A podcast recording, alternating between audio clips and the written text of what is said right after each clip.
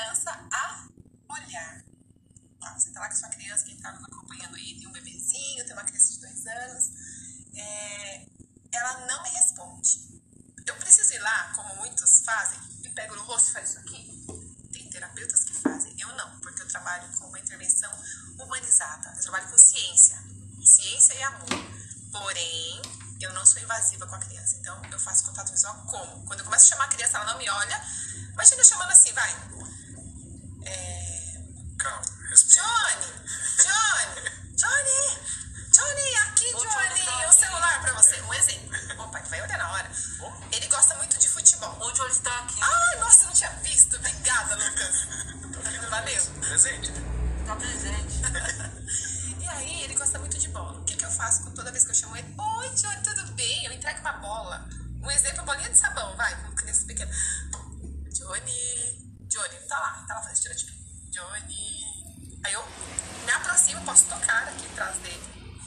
Aí ele me olha, eu, toda vez que eu chamar pelo nome, essa menina aqui, ó, já, ela vai me entregar algo legal. Então isso acaba aumentando esse comportamento, certo?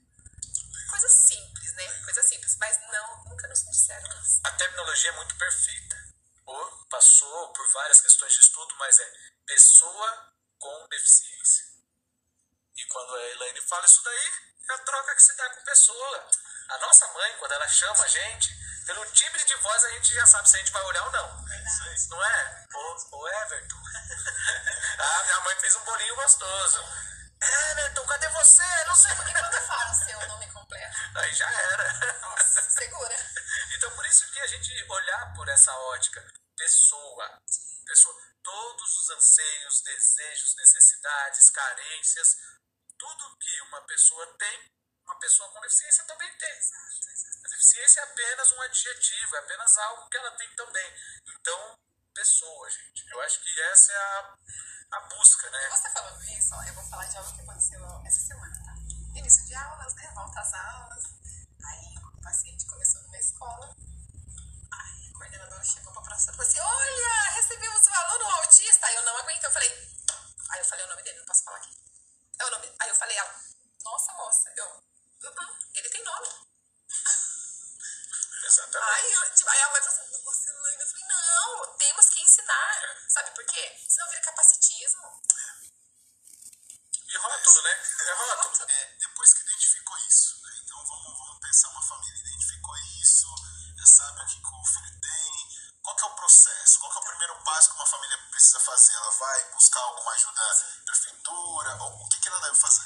Bom, identificou os sinais, só não vai ouvir as vizinhas que falam assim, "Ah, você tá louca! Com o maridão, sei, ó, quem estiver assistindo aí, maridos, nada contra, mas normalmente vai falar, "Ah, você tá vendo, você tá procurando um pelo em ovo, mulher, para com isso, que bobeira, nosso filho é lindo, olha, ele anda, ele come, ele brinca, entende? Às vezes a criança tá com o carrinho, vi- vira as rodinhas e fica lá, sem função nenhuma. Olha que lindo, tá brincando. Olha ele, que lindo, brincando com o catavento. 20 horas rodando aquele catavento. Não pode ver nada giratório. Tipo, eu já tive crianças que ficava de frente pra máquina de lavar. Colocava uma cadeirinha e ficava lá horas e horas, sem função. Então, aonde eu quero trazer isso? A visão que muitos pais, avós têm. Ah, é bobeira. Então, primeiro passo. Mãe, tá com uma pulguinha atrás da orelha? Foi ao pediatra, falou que não é nada? Muda de pediatra. Com todo respeito aos pediatras. Muda, peça uma segunda opinião. Porque mãe tem uma bússola interna. Né? É, outro passo, passar no neuropediatra especializado. Né?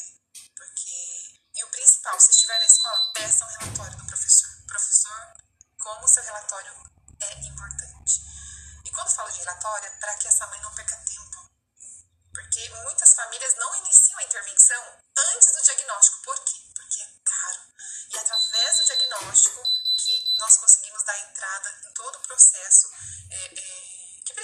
Plano de saúde, um processo jurídico e tal. Essa é a importância do diagnóstico. É, essa, é, essa é a importância para nortear o tratamento e por questões burocráticas. Mas não espere nem diagnóstico. Comece a estimular, comece a intervir. E novamente, quando eu falo intervir, estimular, essa palavra é tão ampla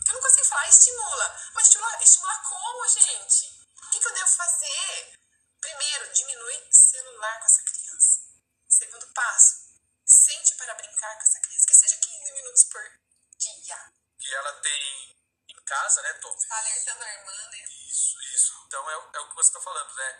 Muitas vezes tem aqueles especialistas em tudo, não é? Os especialistas em coisa nenhuma que querem ficar dando palpite.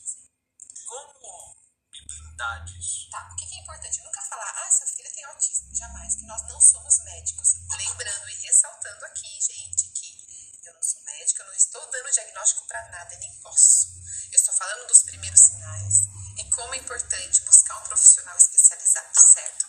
Agora, nós não podemos fechar os olhos para isso.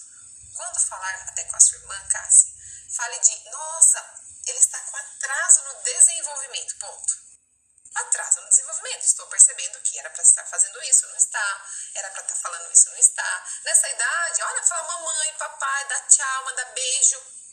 Está, gente. O que está acontecendo? Brincar de faz de conta, imitação, né? Ter um interesse social. Criança com dois anos, gente, um ano e meio, você tem filha, pequenininha, "Ah, pega alguma coisa, "Ah, já vem para compartilhar, gente. A criança dentro do espectro não faz isso.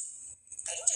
Então, assim, não use o nome autismo mas use essa questão. Vamos investigar? Tem um atraso no desenvolvimento aí. Ponto. É muito importante, porque olha só, a questão da pessoa com deficiência, quanto mais a gente aprende, melhor fica o relacionamento.